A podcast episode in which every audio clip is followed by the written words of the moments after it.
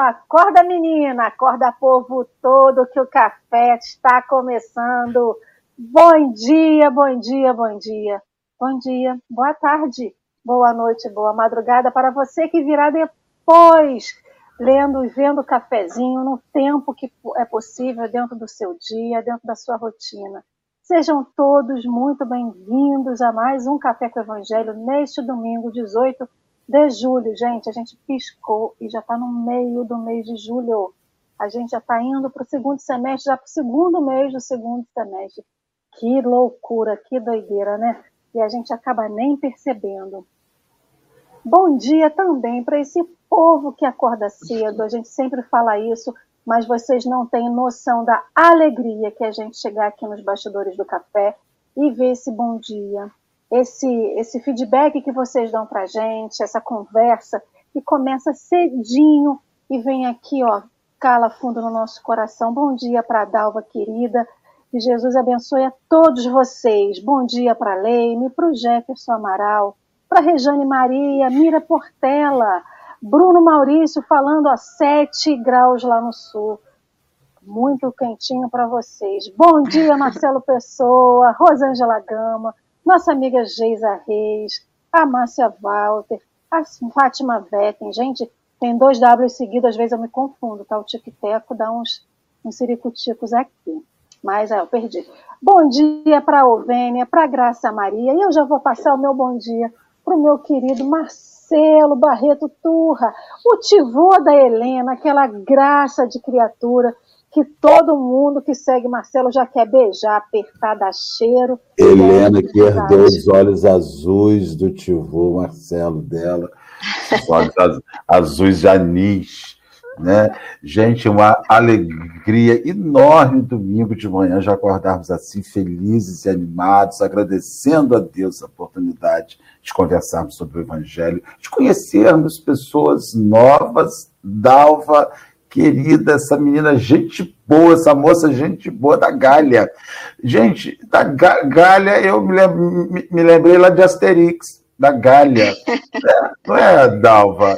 Mas da, Dalva mora na, na Galha Paulista. Querida, bom dia, bem-vinda. Presentes para os nossos companheiros que estão assistindo, que estão chegando. Eles vão chegando devagarzinho e para nós fazermos juntos nosso encontro da manhã de hoje. Muito bom te receber aqui. Bom dia, bom dia a todos. Que Deus abençoe essa manhã maravilhosa, esteja calor ou frio, Sempre é uma bênção estarmos juntos, acordando, despertando para mais um dia de experiência, de aprendizado na nossa existência, de espíritos imortais que somos. Que Deus abençoe a todos nós, que tenhamos uma manhã maravilhosa, um dia maravilhoso, uma semana maravilhosa, com Deus nos iluminando sempre. Muito obrigada pelo convite, obrigada a todos vocês por estarem aqui participando conosco desse dia tão maravilhoso. Nós que agradecemos essa sua disponibilidade de estar aqui conosco, né? Domingo, sete horas da manhã, a gente sempre fala, sete horas da, da manhã. No dia de semana acaba sendo uma rotina, às vezes normal para algumas pessoas, né? Mas no final de semana a gente está aqui com vocês, com os convidados e com todo mundo que assiste aqui pelo chat. É um carinho gigantesco. Então, gratidão a Dalva, gratidão a todo mundo. Então, nós estamos, né, se tem alguém chegando novo por aqui, sempre tem alguém chegando, né, mesmo que não deu bom dia, às vezes passou aqui pelo canal e parou um pouquinho. Nós somos um grupo, somos a turma do Café com o Evangelho, estudamos o Evangelho, é, estudamos a doutrina espírita. No momento, estamos fazendo a leitura de um livro editado pela FEB, de capa azul, que é o Evangelho de Emmanuel né, o, Evangelho, é, o Evangelho por Emmanuel, comentário do Evangelho segundo Mateus. Estamos estudando, hoje iremos estudar o capítulo 7, versículo 9, que diz, qual dentre vós é o homem que, pedindo-lhe o pão, o seu filho lhe dará uma pedra? Ou seja, todos os dias, às sete horas da manhã, de domingo a domingo, estamos aqui estudando o Evangelho de Mateus. Então, antes da gente começar o nosso estudo da manhã, Vou pedir ao nosso querido amigo Marcelo se ele pode fazer a prece para a gente iniciar, por favor. Vamos orar. Vamos agradecer ao Senhor essa oportunidade de estarmos envolvidos na alegria de Jesus. envolvidos no amor do Cristo, que nos acende a alma, que nos acende a mente, que nos acende o desejo de sermos melhores. Obrigado, Senhor Jesus, porque envolvidos na Sua presença e na presença dos amigos espirituais que orientam a essa atividade. Vem somar-se a nós e nos dar a alegria da Sua presença. Te pedimos, Divino Amigo, que chegue aqueles que nos assistem nos seus lares, alguns felizes, felizes com a sua família reunida, felizes com o alimento à mesa, felizes com saúde. Outros, Senhor, apreensivos, porque o alimento à mesa está em risco de não chegar, porque a saúde está oscilante, porque alguém desencarnou e a família não está reunida. Enfim, são muitas pessoas com muitas realidades nos ouvindo. Te pedimos que esse evangelho chegue para cada um desses companheiros naquilo que eles necessitam.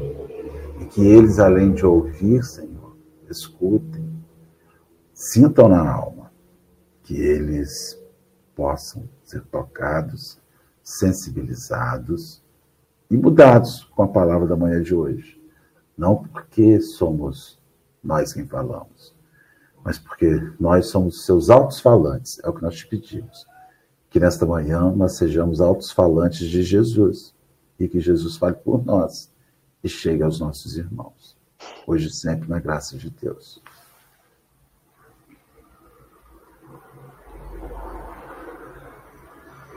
Aí, assim seja, assim será, porque assim Deus quer, não é? Então, vamos hoje estudar o texto no ato de orar. Esse texto ele foi publicado no Reformador de agosto de 1964. Porém, ele também pode ser encontrado no livro Palavras de Vida Eterna. Querida Dalva, vou deixar com você a leitura do nosso texto. Você pode ler ele de forma corrida ou ir parando e a gente vai comentando. Fica seu, a sua vontade. Tudo bem. Obrigada, Lê.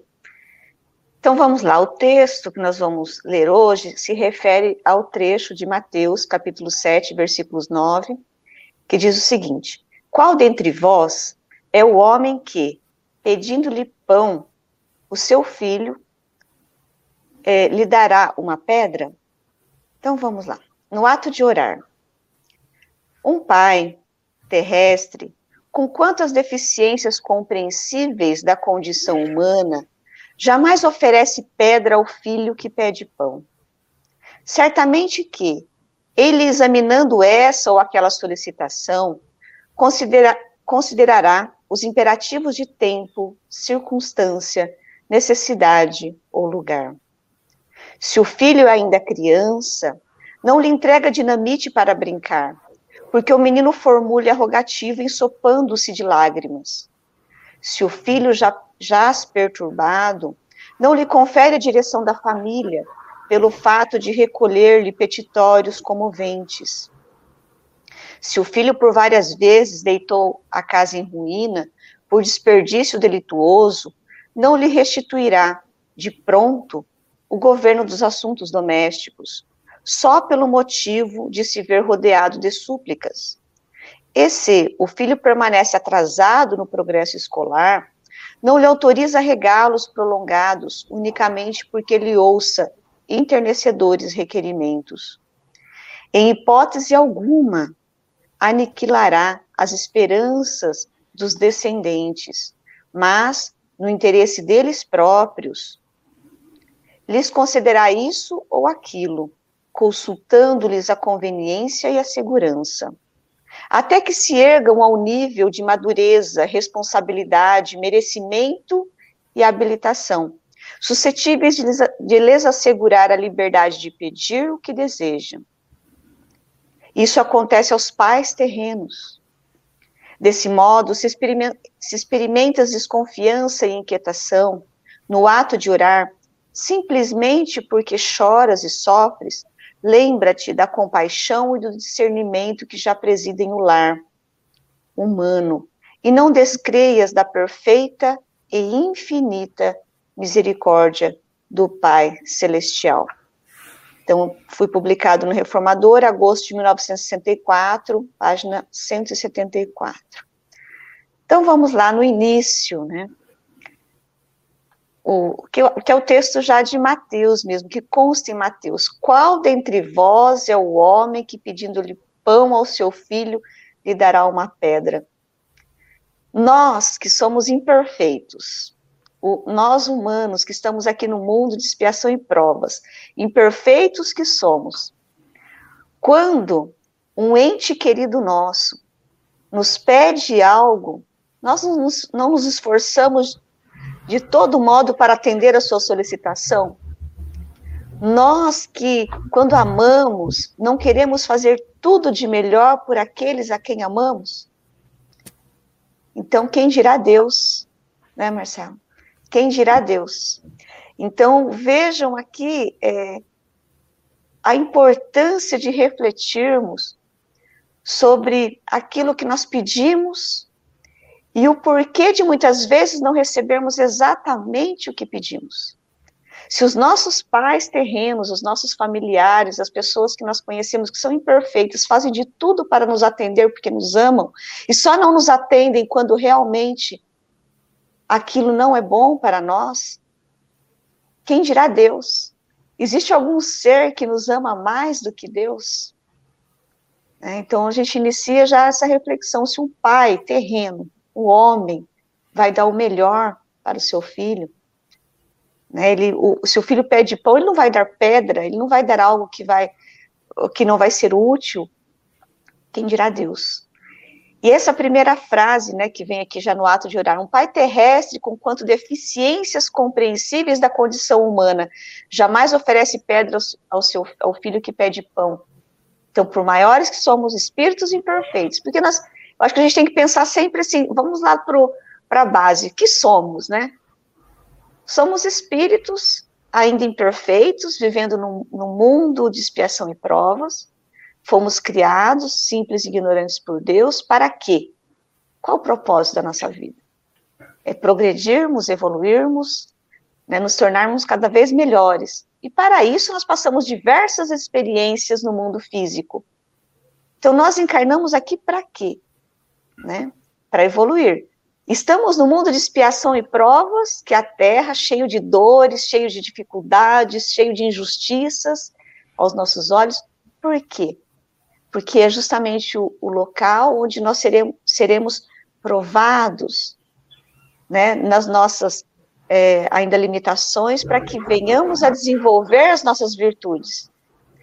Marcelo, Ale, podem entrar quando quiserem, tá? Não é uma palestra, não, é um bate-papo. É, eu sei, é não, eu estou Não, eu que se me deixarem você. falar, eu emendo e vou embora. Eu sei, é, tudo aqui é assim. Aqui são é. três na tela desse jeito. Mas eu, essa, essa parte inicial muito interessante, eu vejo assim, ó, o, ao filho que pede pão. Quando você faz uma reflexão à época de Jesus, né, o que, que era o, o pão além de seu alimento. O pão era o básico que ia para qualquer mesa. O, o, o, pão estava na mesa do, do trabalhador rural, do, do, trabalhador básico, como também o pão estava na mesa dos nobres. O pão era um alimento universalizado, assim como o arroz é para a gente aqui no Brasil. Né? É, parece até quase uma heresia. Se a gente sentar numa mesa e não tiver arroz, não tem comida. Pode ter o que. Eu não sei aí, em, como é que é em Galha. Mas se a gente sentar para comer e não tiver arroz, minha filha, você pergunta que horas vai sair o almoço. Não, mas tem aqui uma, uma salada. Não, eu quero é arroz. Então você está falando de um alimento que é básico. Então, me, me arremete.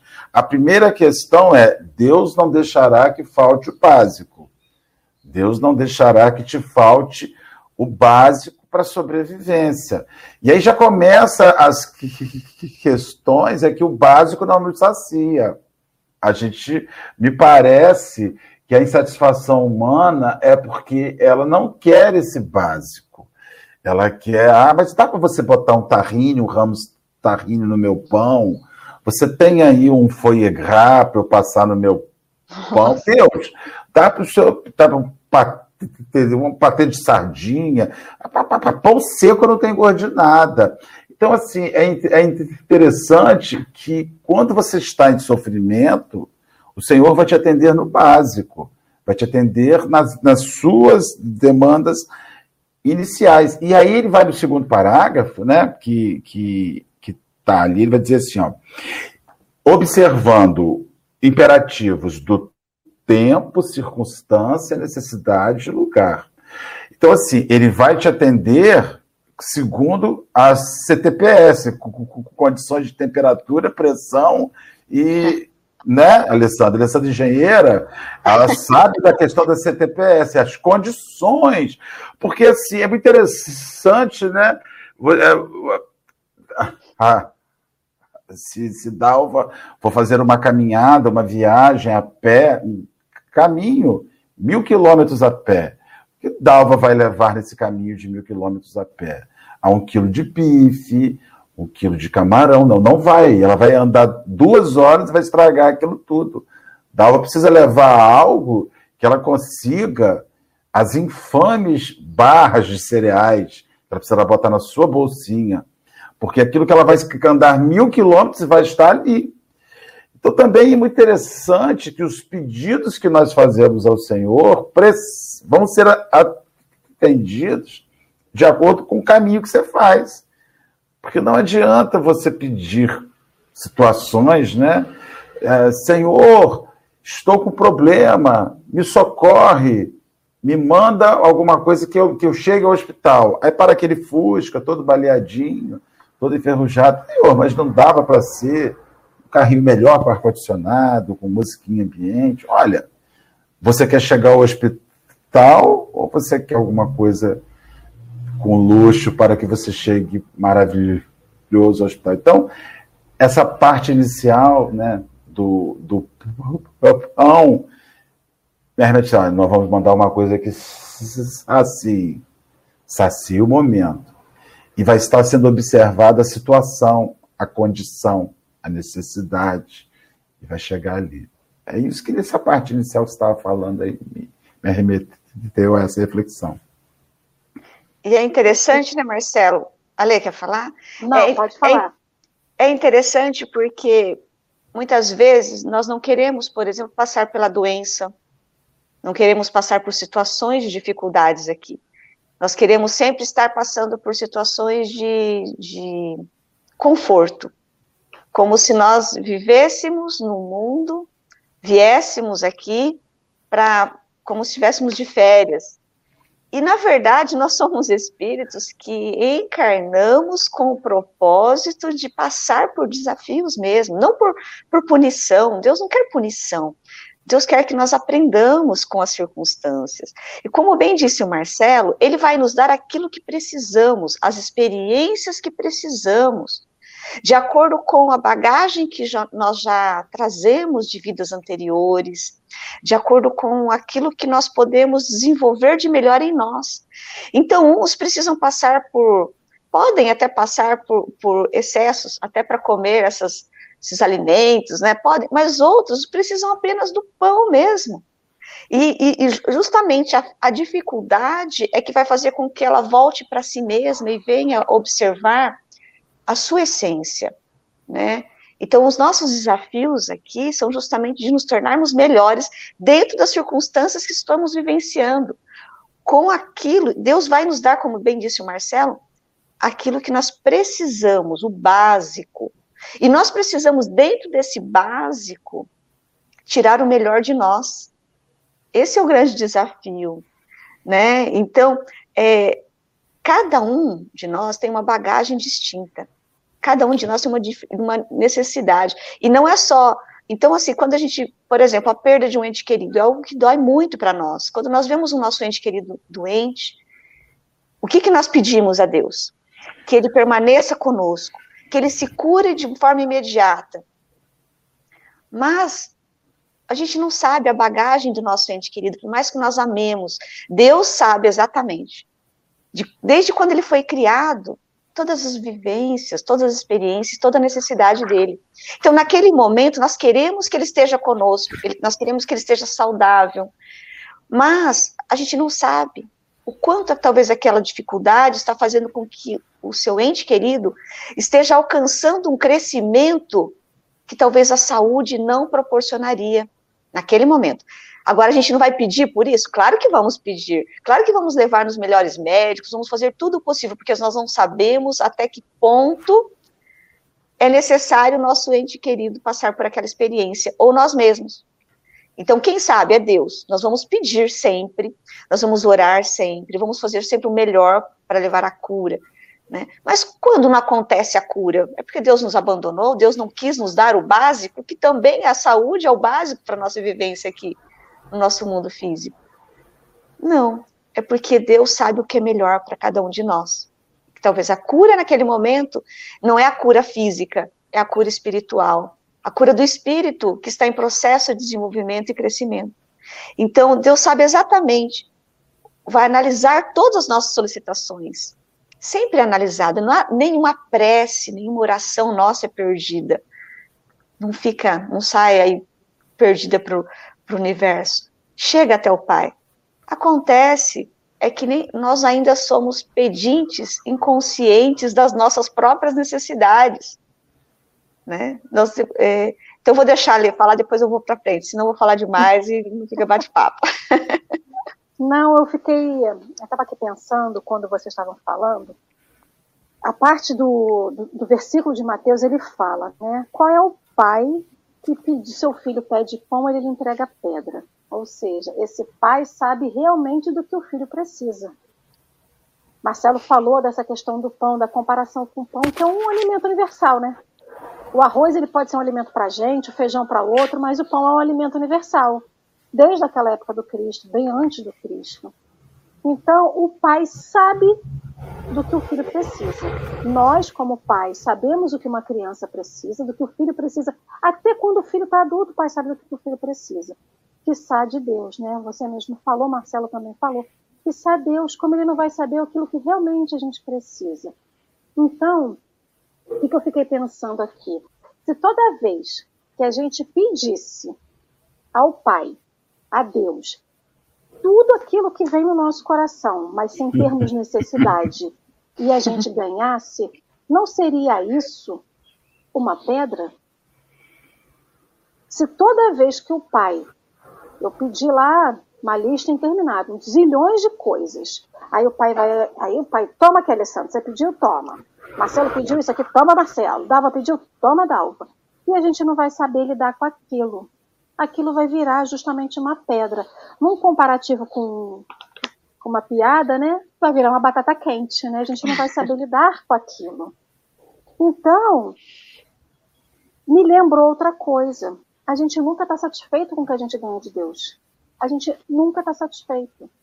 Se precisamos do básico, às vezes o básico não é saúde, é compreensão, é compreender o porquê não temos saúde. O básico é a gente ter entendimento daquilo que acontece, não com os olhos totalmente é, claros para a vida espiritual, mas assim, sabendo que se Deus, se a gente passa por alguma coisa, passamos porque precisamos crescer. E não aquele merecimento chulo que a gente fala assim, ah, mas é merece. Tropeçou, caiu, bateu com a cabeça, está em coma, merece. Não é merece, não é esse merecimento que a gente nivela por baixo, mas é uma necessidade do aprendizado, como você mesmo falou, Dalva. A gente cuida, mesmo que a pessoa esteja doente, que não tenha cura uma doença, Imagine quem tem Alzheimer, que é uma doença neurológica que não tem cura. E porque não tem cura, não vai se cuidar, não vai dar conforto, Sim. carinho, afeto, é, o amparo para as dores do corpo físico necessário. Não é, a gente não vai, não vai fazer isso, a gente vai cuidando. Então, tanto o paciente, tanto o doente que vive quanto aquele que cuida do, do, do doente, é a compreensão, é a certeza da imortalidade da alma. Então, quando ele fala no ato de orar, no ato de que a gente se põe à disposição de Jesus, se põe à frente de Deus e de Jesus, do nosso anjo guardião, a gente limpa o nosso coração, a gente se enxerga como aquele que precisa aquilo que realmente eu estou pedindo. Aí eu fiquei pensando, né? Quando a gente tem alguns casos assim, que são muito drásticos, né? A rede social mostra muito isso. Uma pessoa que às vezes sai de uma pobreza muito extrema para uma riqueza extrema e muito espaço de tempo. Aí a pessoa fala assim, ah lá, Ganhou, mas não vai saber lidar com aquilo, vai jogar tudo fora. Para que está ganhando aquilo tudo? Vai desperdiçar e vai fazer isso, vai fazer aquilo. A gente julga o que o outro ganha, mas se coloca numa posição, queria que fosse eu, sem saber se eu faria até pior do que aquela pessoa. Talvez a pessoa mostre para o mundo que ela é uma coisa, na verdade ela é outra. Então a gente ainda tem isso, a gente cobiça o que é do outro, porque a gente não se está satisfeito, não se dá por satisfeito do que a gente ganha. Porque se eu peço saúde e vem uma saúde com algumas, ah, você vai ficar bom, mas você não vai ficar curado da sua doença, você vai ter que lidar com ela. Lidar com a doença é saber que vai sentir dor em algum momento, que em algum momento eu vou ter que parar no hospital, que em algum momento eu vou ficar mais debilitada. Então, assim, eu tô viva, eu continuo na caminhada, mas eu quero a saúde do jeito que eu quero. Quero pular num pé só, dar cambalhota, plantar bananeira. E a minha doença não vai me proporcionar isso. Então eu nunca estou satisfeita com o que eu tenho. Eu só estou sempre botando condição. Poxa, Senhor, mandou mal, né? Pedi isso e me deu aquilo outro lá, pô. Fui uma boa pessoa, fiz isso, fiz aquilo. E a gente está sempre nessa, de querer barganhar. E aqui ele vem fazendo justamente esse paralelo. Você não precisa disso agora. Talvez você não tenha maturidade ainda espiritual para lidar com isso que você está pedindo. Dala vai entrar, provavelmente nesse assunto, mas logo embaixo desses dois primeiros parágrafos, ele justamente vem dizendo, né?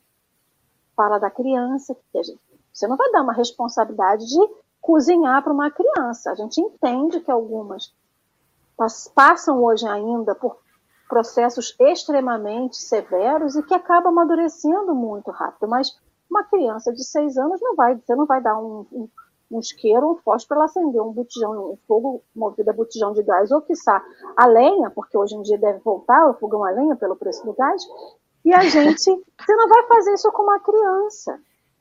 Você não vai dando responsabilidades para as pessoas que elas ainda não têm maturidade para receber. Então eu não tenho maturidade ainda para receber aquilo que eu pedi a Deus. Porque se eu ganhar, aquilo virará uma pedra para mim. Porque eu não vou saber deglutir aquilo, eu não vou conseguir lidar com aquilo, e aí o meu pão, ele vira pedra, e essa pedra ela serve para atacar na cabeça dos outros e na minha própria. Então aquilo que eu poderia comer, me nutrir, me preencher, me alimentar, ela vira uma arma, né? Uma arma que prejudica os outros, muitas vezes, e principalmente a nós mesmos, né? Porque nós, ao invés de, quando nós não sabemos utilizar, nós vamos fazer mau uso, e pela lei de causa e efeito, nós plantamos e colheremos lá na frente. E é muito interessante que, é, quando nós tratamos sobre tudo isso, nós nos esquecemos, muitas vezes, no nosso dia a dia aqui, que nós fizemos escolhas quando encarnamos aqui. Então, nós não nascemos, não caímos de paraquedas, num, às vezes num lar desestruturado, porque tem muitas pessoas que nascem e falam, nossa, mas eu não pedi para nascer, né? O que, que eu estou fazendo aqui? Eu queria ter uma Não posso diferente. ter pedido isso, não. Onde é que eu estava? Eu estava bêbado na hora que eu pedi é, isso. Então... mas, é, mas eu nasci com uma deficiência. Por que, que Deus me trata de forma diferente? Por que, que Deus não me cura dessa deficiência? Por que, que o, o meu irmão, o meu familiar, outros são eh, têm um corpo físico saudável, normal, e eu não tenho? Quando nós, eh, nós nos esquecemos é, de, de que quando estamos no mundo espiritual, a nossa percepção de vida é diferente da nossa percepção de vida, e principalmente das nossas necessidades, de quando estamos aqui encarnados. Porque quando nós estamos aqui, a nossa visão é limitada nós olhamos apenas para os nossos interesses imediatos aqui. Nós somos iludidos pela, pelos, pelos atrativos do mundo material. Então, nós queremos ter conforto, nós queremos ter, é, ter saúde, queremos ter excessos, né? Como bem disse o Marcelo, nós não queremos comer o pão, só o arroz e feijão, nós queremos né, comer do bom, do melhor, queremos estar viajando, não queremos trabalhar, queremos estar de férias constantes, muitas vezes, né? Sendo que, e nós nos esquecemos que nascemos aqui, e quando fomos nascer, nós rogamos, justamente por termos uma visão um pouco mais ampla da vida, no mundo espiritual, nós percebemos o que precisamos, quais são os desafios que nós precisamos superar, para que ao deixarmos essa vida material, retornarmos para o mundo espiritual, nós, nós estejamos em condições melhores do que quando aqui entramos. Então a nossa percepção é diferente. Nós rogamos, tem muitas coisas que nós pedimos quando estamos lá e que Deus não permite que passemos porque sabe que é muito difícil. Porque quando a gente quer, às vezes a gente quer resolver tudo de uma vez, mas ainda nós não temos capacidade para isso. Então Deus nos dá assim de pouquinho. Sabe aquela frase que Deus não dá uma cruz para nos carregar, para, para carregarmos que nós não consigamos suportar? Exatamente isso. Deus não te dá a cruz maior do que você possa suportar. Deus nos dá exatamente aquilo que nós precisamos para tirarmos o melhor de nós. Então, quando nós vamos orar, nós precisamos estar conscientes de que nós podemos pedir, porque nós podemos pedir de acordo com aquilo que nós estamos sentindo. Nós temos que ter consciência de que Deus sabe que nós precisamos, e Ele não vai nos dar aquilo que, como bem disse a Alê, aquilo que vai nos levar à a, a, a, destruição nossa. Não destruição de ter, terminar, mas de sofrimentos maiores lá na frente. Porque a gente, quem de nós não quer ganhar, por exemplo, na Mega Sena? Tem muita gente que fala, ah, eu quero, eu quero ganhar dinheiro, quero estar com facilidades. Mas, gente, nós queremos isso. Mas o que nós vamos fazer com esse dinheiro? Como bem disse a será que nós vamos saber usar de forma, de forma correta? Será que nós não vamos ficar muito mais orgulhosos, vaidosos, mais egoístas do que já somos? Então, nós estamos aqui para desenvolver virtudes, né? Não é para conquistar coisas materiais. Então, nós, quando nós estamos do outro lado, nós temos uma percepção diferente e nós escolhemos as provas que nós precisamos. É claro que desde quando fomos, fomos criados simples e ignorantes. Não, Deus supre a nossa necessidade quando nós não temos condições. Mas de, de nos colocar naquilo, naquela condição que vai, de alguma forma, instigar porque nós somos espíritos perfectíveis, né? nós fomos criados simples e ignorantes, destinados para a perfeição, mas nós não alcançamos essa perfeição no salar de Deus. É nessas experiências, nessas dores, nessas dificuldades, que nós vamos exercitando a paciência, a resignação. Resignação não no sentido de ficar parado de braços cruzados, não é isso. Ai, Deus quer que eu passe pela doença, então vou ficar aqui, vou, vou sofrer o máximo a doença. Não, né, vou sofrer intensamente. Não. Mas a resignação é nós nos esforçarmos para mudar a situação, para que deixe de, cessar a nossa dor física, nossas necessidades aqui. Só que quando chega num ponto que não é possível modificar, nós não vamos nos revoltar com Deus, não vamos revoltar com as pessoas que estão ao nosso redor, nós não vamos ficar é, revoltados conosco mesmo, nós vamos aceitar, vamos tentar sempre melhorar, mas nós vamos ficar em paz, continuar em paz. Nós vemos pessoas passando por necessidades tanto de alimento, com falta de trabalho, é, muitas vezes vivendo até mesmo numa situação de miserabilidade. Só que as pessoas às vezes estão em paz. Por quê? Que uns ficam em paz e outros não. Justamente porque aqueles que estão em paz, eles compreenderam né, que não adianta a revolta. A revolta não vai fazer com que a gente cresça. Pelo contrário, nós vamos perder a oportunidade de aprender. Né? Com aquela experiência. Então, Deus nos dá exatamente o que nós precisamos. Acontece que nós nem sempre enxergamos isso. Então, nós fazemos as escolhas, tanto no mundo espiritual como agora, nós continuamos fazendo escolhas permanentemente, porque nós vamos modificando, direcionando a nossa vida de acordo com as nossas escolhas atuais. Não é? Então, conforme nós vamos, se nós nos revoltamos com determinada situação, aquilo que talvez já seria, poderia terminar aquela aprovação, nós prolongamos. Por quê? Porque não aprendemos. Nós passamos pelas experiências a, até que nós venhamos a aprender. O objetivo das experiências é o aprendizado, sejam as experiências de facilidades ou dificuldades. Se nós não aprendemos a lição para nos, para nos tornarmos melhores, nós vamos reprovar na, na, naquela, naquela situação e teremos que continuar passando até que venhamos a aprender. Então, é, é muito interessante isso, porque quando a gente fala que Deus não vai dar para a criança a dinamite, às vezes, uma, a riqueza pode ser uma dinamite nas nossas mãos. Pode. Não é? Então, ou pode, seja, pode complementar. Se, olha só, gente, ou seja, nem tudo, tudo é para todos. Naquele momento, Como é difícil entender que nem tudo é para todos naquele momento.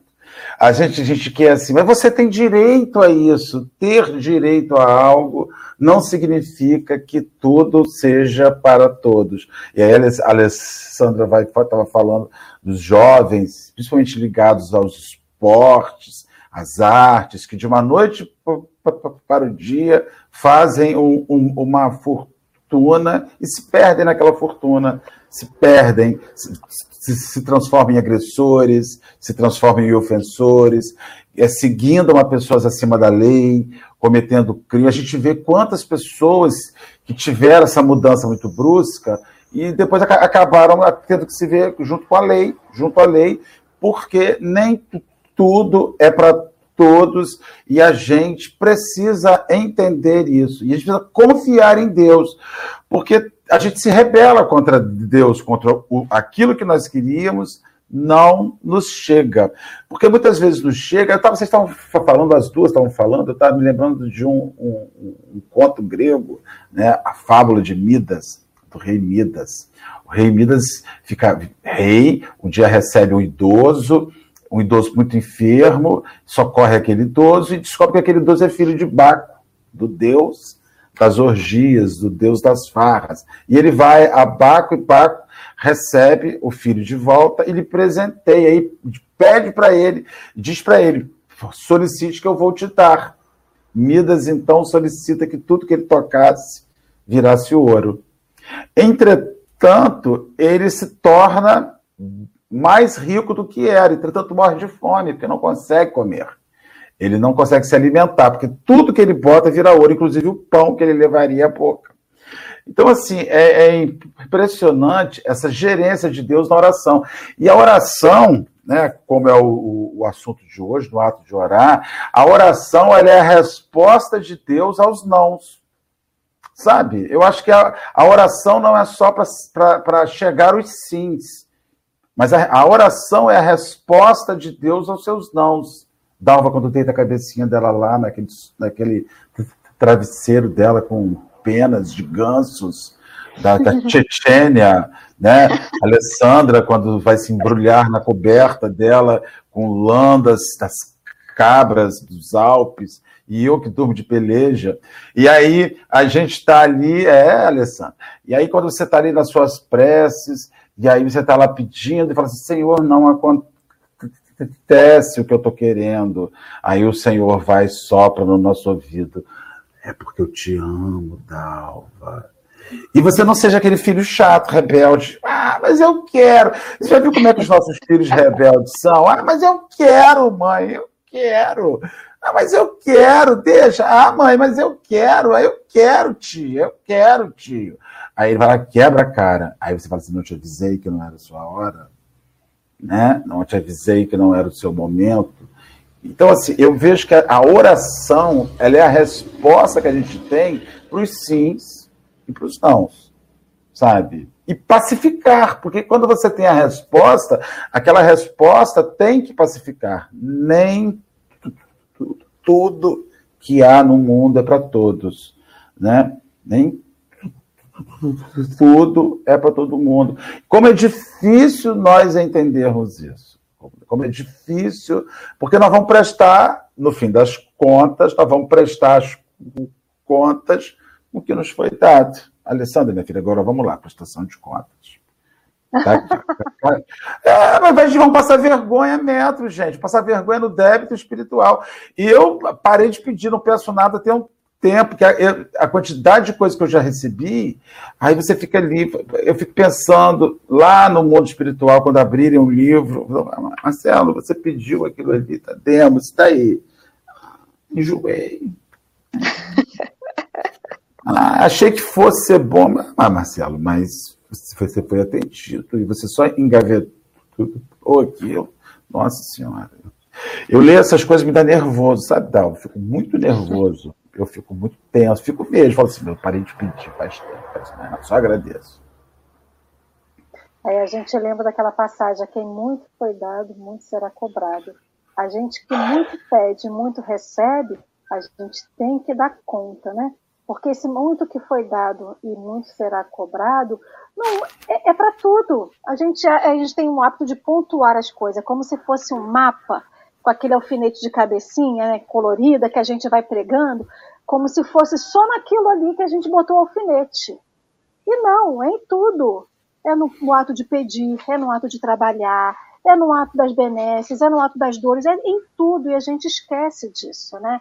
Essa parte aqui, esse terceiro parágrafo para mim, ele foi muito esclarecedor, mas também foi aquele tapa que a gente leva, né? Ele bota, né? ele compara o filho criança. Eu me vi todinha aqui, porque somos aqui.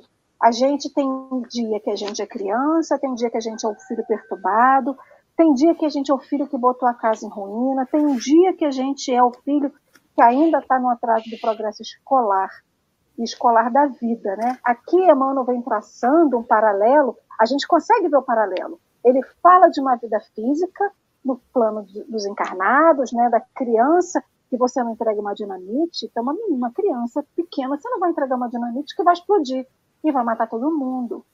Mas a gente traz o paralelo com o plano espiritual. Aí ele vem falando do filho perturbado que não tem como dirigir uma família. E aí eu fiquei lembrando do filho pródigo, da parábola do filho pródigo.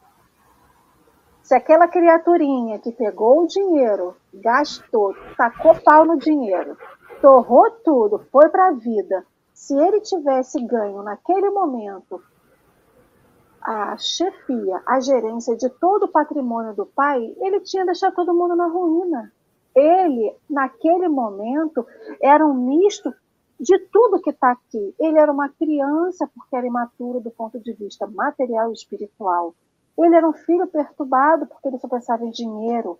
Ele era um filho que realmente ia deitar a casa em ruína.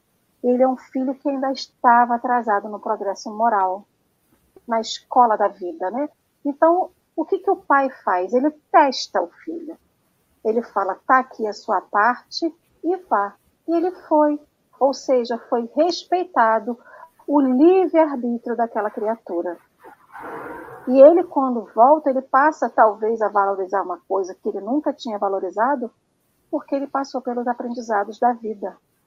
Ou seja, ele foi lá, apanhou, viveu, sofreu, sorriu e voltou. Não é o ato de voltar, é o, é, não é o final, né? não é o final, o retorno para casa que é a lição, mas é o que ele passa no caminho. Que ele passa no caminho que é o aprendizado daquela parábola.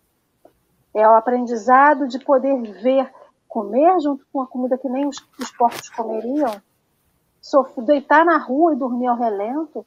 A gente sabe que tantas pessoas ainda hoje vivem isso, mas é o processo do aprendizado do que aquilo ali traz.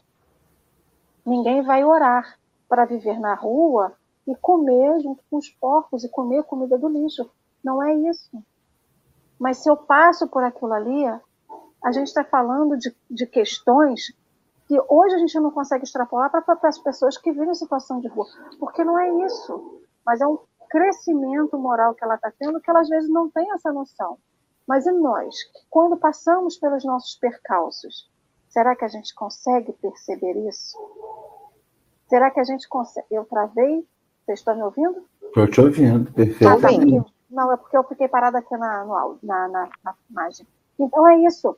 E aí eu fiquei me pegando, pensando aqui, quantas vezes eu pedia para o meu pai e para minha mãe, quando adolescente, alguma coisa, a minha mãe falava assim, não ande por esse caminho, porque eu fui de errado. E, e quantas vezes eu pedi as coisas falavam, você ainda não está no tempo de receber isso. E eu ficava emburrada. Eu bati o pé, Marcelo, que nem criança animada, mesmo que não fosse. E aí eu fico parada pensando, o que que hoje, adulta, né, na, na, no plano de vida terreno, eu olho para Deus e peço e fico birrenta com Deus porque eu embirro com Deus. E uma coisa que eu falo assim, ah, gente, eu embirro, mas eu desembirro rápido porque eu fico com medo. E aí eu falo assim, eu falo lá no meu trabalho que dizer o sim é fácil, né? Se a gente pede, você diz o sim é fácil, sai rápido. Agora, para dizer o não, eu vejo que o não é uma necessidade. E a gente não interpreta isso na vida. Porque toda vez que a gente. Isso em vários, em vários âmbitos da nossa vida.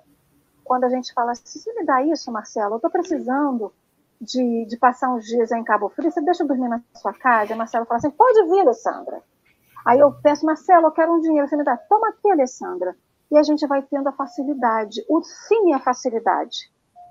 Agora, o não, ele é uma necessidade, a gente não interpreta como uma necessidade. A gente inter interpreta como uma punição.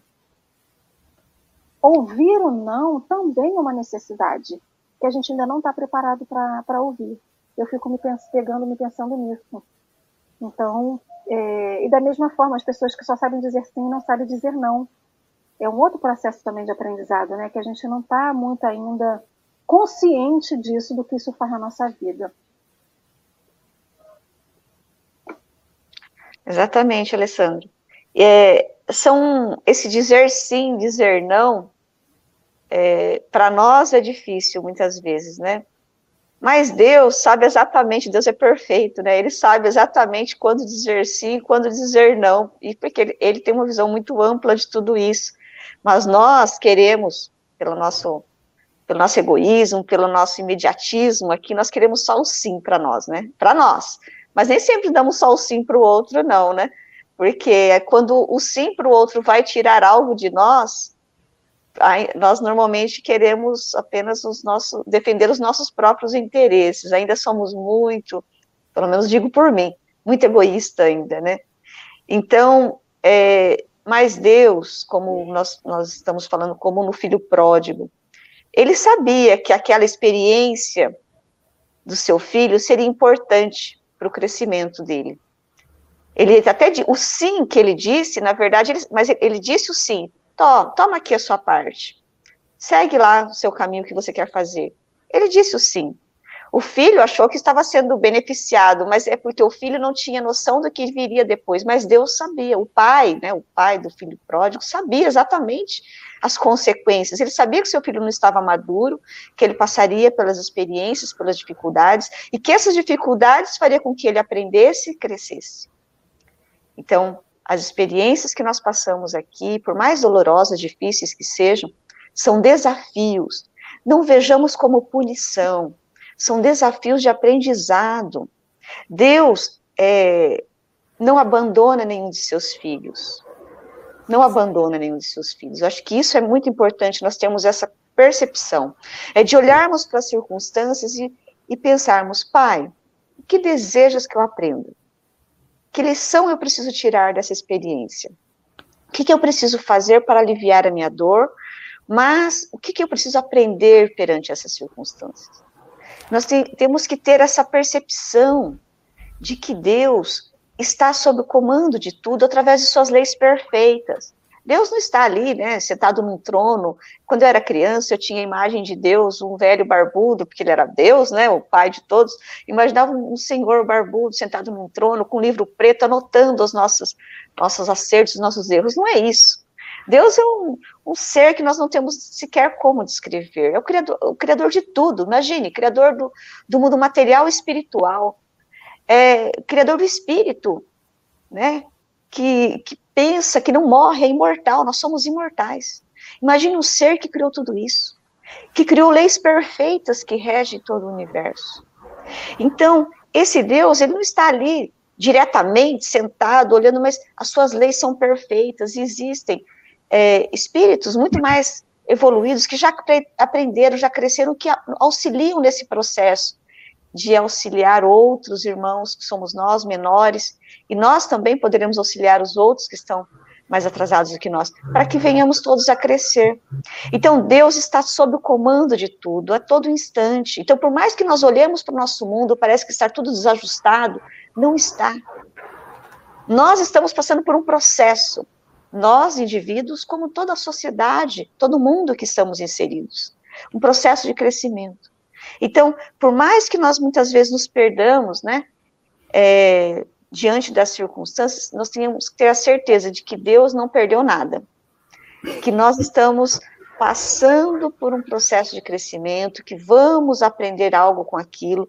Só que o quanto antes tomarmos consciência de que temos a aprender, mais rápido aprendemos e mais rápido passamos, não ficamos na mesma condição. Então, é, de, então nós temos que ter sempre essa esperança, essa certeza de que Deus está cuidando de cada um de nós, da mesma forma que um pai terreno não vai tirar a esperança dos seus descendentes. Né? Nós temos que ter essa certeza, essa esperança de que amanhã será um dia melhor. Por quê? Porque amanhã nós já, já, já teremos aprendido a lição daquilo que precisamos para crescermos, para evoluirmos, para nos tornarmos melhores. Então, entendo que, que é dessa forma que nós vamos crescendo, é tendo essa consciência do que somos, né? Se nós não tivermos essa consciência do que somos, que somos espíritos, que somos espíritos imperfeitos, nesses estados de aprendizado, fica difícil. Se nós olharmos a nossa, olhássemos a nossa vida apenas aqui do, do momento que nascemos nesse mundo material e o momento que vamos morrer no mundo físico, fica difícil compreender a justiça divina, sua bondade, sua misericórdia. Mas nós somos espíritas, temos essa percepção. O espiritismo nos traz essa ideia, Cristo nos trouxe a ideia né, do meu reino não é deste mundo. Quando nós temos essa visão mais ampla da vida, tudo começa a se esclarecer, tudo começa a se encaixar. Né? O porquê de tantas diferenças, o porquê de tantas dificuldades que nós passamos aqui. Tem um propósito maior, não é à toa. Nós vemos lá os primeiros cristãos que passaram por tantas dificuldades, mas eles tinham uma percepção exata, eles sabiam que todo aquele sofrimento que eles estavam passando no momento de perseguições, de perda de entes queridos que eram perseguidos e mortos, que eles próprios eram apedrejados, passavam fome, passavam sede, mas eles sabiam que tinham um, futuro melhor pela frente, que aquilo era um processo, não era o fim. Né? Então, acho que essa, essa ideia de, desse, do Pai que nos ama imensamente. Deus sabe exatamente do que somos, de onde viemos, desde quando fomos criados, de todas as nossas dores. Ele sabe de todas as dores que passamos, de todos os medos, de todas as inseguranças que temos. E Ele vai nos dar exatamente aquilo que nós precisamos para superar tudo isso. Ele não nos abandona. Eu acho que essa visão é muito importante para termos, né? Meu eu gostaria povo, de minha... fazer minha consideração final. Já pode? Então, Lógico. vou só fazer minha consideração final, porque diante de tudo isso que a gente está falando aqui, é, eu, a minha consideração final também passa por uma dificuldade, Dalva. Passa pela dificuldade do momento que eu tenho que gerir, de alguma maneira, a vida de quem está sob a minha guarda. E eu tenho sempre que me perguntar se a minha, a minha atitude atitude é movida por amor ou por outros sentimentos. Né? Tem muita gente que nega não pelo bem do outro, mas nega justamente para que o outro não experimente o bem. Então, assim, como finalização dessa reflexão bacana que a gente fez hoje, a gente tem sempre que se, se botar no momento que estiver nas nossas mãos, porque muitas vezes passa pela nossa mão, dar ou negar o amor, para saber se efetivamente é o amor que orienta a minha doação ou é o amor que orienta a minha negativa. Tem muita gente que nega por maldade, tem muita gente que doa por maldade. O traficante, para te viciar, muitas vezes a primeira droga que você vai usar antes do vício é doada para logo em seguida virar um vício. Né? Então, é, eu gostaria de fazer essa consideração final e que a gente separe se o que a gente solicita atende ao eu ou atende ao nós. Né? Para onde aquilo vai chegar? Isso fomenta um outro programa, né? uma outra reflexão. Então é isso. Minha alegria estar com você aqui de manhã, ter te conhecido e os demais companheiros que nos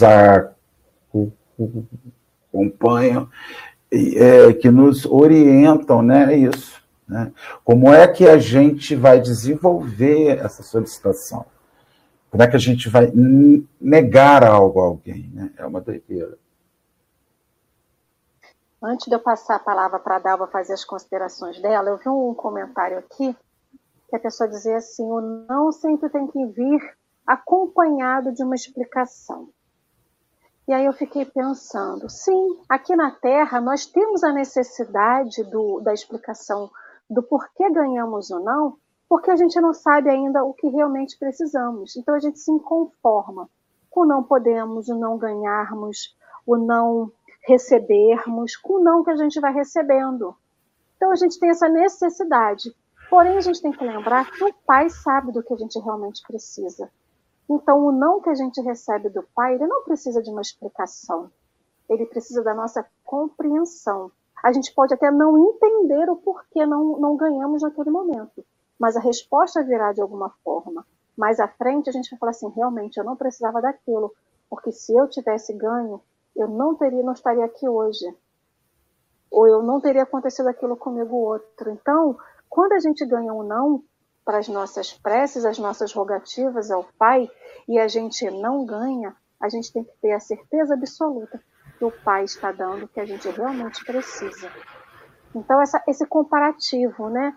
O pai físico, né? aquele que nos cria aqui na Terra, o avô, o pai, o tio, aquele que tem o, é, o papel de ser o guia de nós quando a gente vem para essa terra, ele tem essa questão, né? Dá às vezes para agradar o filho, como o próprio Marcelo falou, dá às vezes só para agradar, para tirar a criança que está incomodando, às vezes não educa. Porém, o Pai maior, que é Deus, ele educa sempre. É isso que a gente não pode esquecer, né? Que a nossa rogativa ao Pai sempre tem resposta. E a resposta também é o não e que a gente possa compreender isso. A gente até pode não entender, mas que a gente compreenda e aceita. Querida Dalva, você viu que o tempo aqui corre num piscar de olhos, né? Eu vou deixar então você com as suas considerações finais para você poder fazer a leitura do texto que você trouxe, já te agradecendo por todo o carinho, pela sua disponibilidade, por estar aqui conosco nessa manhã, na sua partilha, na sua com seus conhecimentos, gratidão enorme. A gratidão é minha pela oportunidade de estar com vocês, Alê, Marcelo, foi um prazer imenso. Bem, minhas considerações finais não são longas, são curtas. É simplesmente nós termos realmente, como disse a, Alessandra, a, a compreensão de que Deus é a inteligência suprema, causa primária de todas as coisas, que Deus sabe perfeitamente tudo o que ocorre em todo o universo, não apenas na nossa vida. E esse Deus bondoso, que nos ama imensamente, apenas nos quer o melhor. E o que é melhor para nós? É que aprendamos, que cresçamos, que nos tornemos melhores a cada dia. Então, para finalizar, eu vou ler um texto que está no Evangelho segundo o Espiritismo, que vai complementar, acho que muito bem, o, todo o estudo da noite, e que fala sobre o modo de orar. Da manhã. No... Oi? Todo estudo da manhã. A gente Todo tá... estudo... Ai, da noite, desculpa. Eu falo eu estou sempre à noite, desculpa. Para da manhã, da tarde, da noite. noite. eu nem percebi. então, vejam. O, o texto está no Evangelho segundo o Espiritismo, capítulo 27, Pedi e obtereis. Modo de orar. É uma mensagem de Vermonde, Bordeaux, 1862. O primeiro dever de toda criatura humana, o primeiro ato que deve assinalar o seu retorno à atividade diária é a prece. Vós orais quase todos, mas quão, quão poucos sabem realmente orar? Que importam ao Senhor as frases que ligais maquinalmente umas outras? Porque já vos habituastes a repeti-las porque é um dever que tendes de cumprir e que vos pesa como todo o dever? A prece do cristão, do espírita principalmente, de qualquer culto que seja, deve ser feita no momento em que o espírito retoma o jugo da carne e deve elevar-se com humildade aos pés da majestade divina, mas também com profundeza, no impulso de reconhecimento por todos os benefícios recebidos até esse dia Quantos benefícios não recebemos a todo instante e nem sequer temos ideia disso? Nem nos damos conta. e de agradecimento ainda pela noite transcorrida, durante a qual lhe foi permitido, embora não guarde a lembrança, retornar junto aos amigos e aos guias, para nesse contato aurir novas forças e mais perseverança. Deve elevar-se humilde aos pés do Senhor, pedindo pela sua fraqueza, a, sua misericórdia, ou melhor, suplicando o seu amparo, a sua indulgência, a sua misericórdia. E deve ser profunda, porque é a vossa alma que deve elevar-se ao Criador, que deve transfigurar-se como Jesus no Tabor, para chegar até Ele. Branca e radiante de esperança e de amor. Vossa prece deve encerrar o pedido das graças de que necessitais, mas de que necessitais realmente. Inútil, portanto, pedir ao Senhor que abrevie as vossas provas, ou que vos dê alegrias e riquezas. Pedi-lhe antes os bens mais preciosos da paciência, da resignação e da fé. Evitai dizer como fazem muitos dentre vós: não vale a pena orar porque Deus não me atende. O que pedis a Deus, na maioria das vezes? Já vos lembraste de pedir-lhe a vossa melhoria moral? Oh, não, tão poucas vezes. O que mais vos lembrais de pedir é o sucesso para os vossos empreendimentos terrenos, e depois exclamais: Deus não se preocupa conosco. Se o fizesse, não haveria tantas injustiças.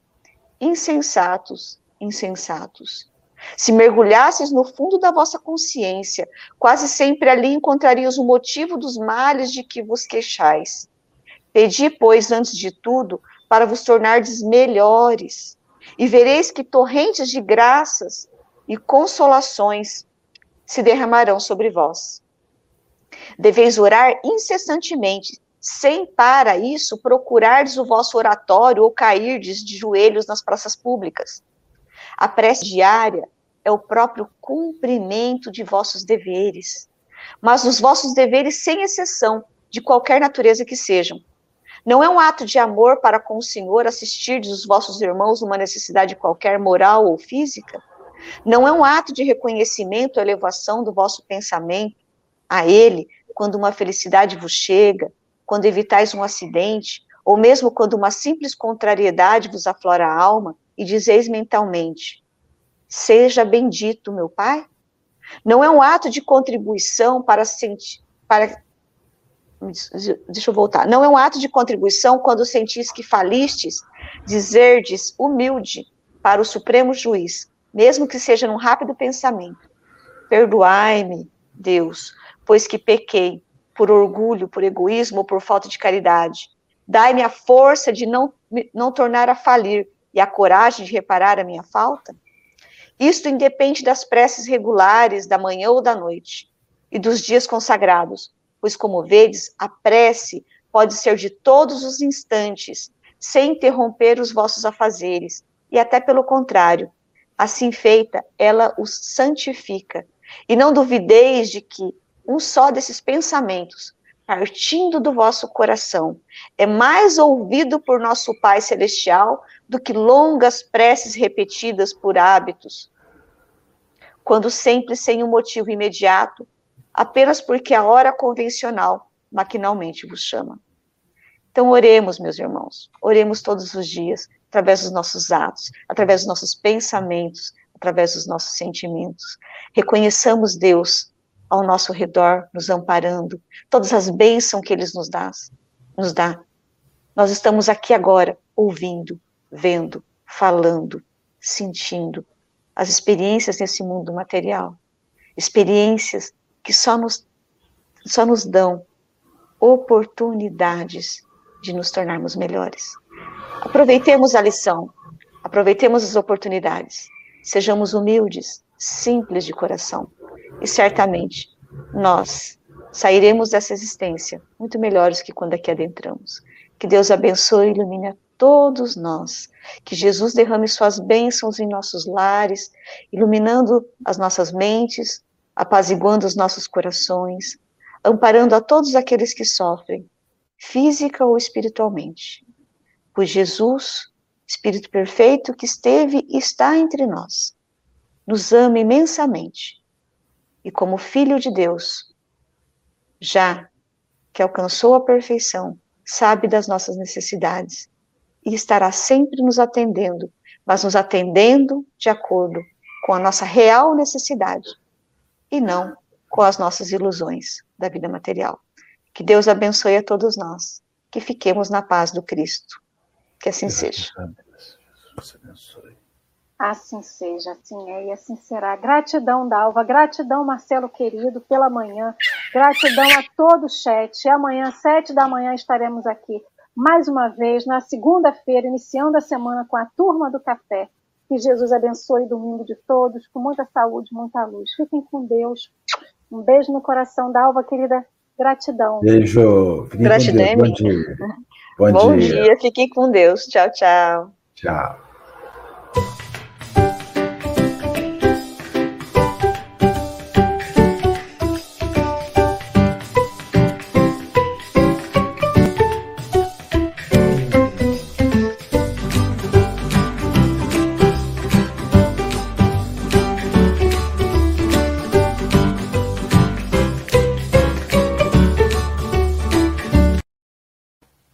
Ainda está ligado.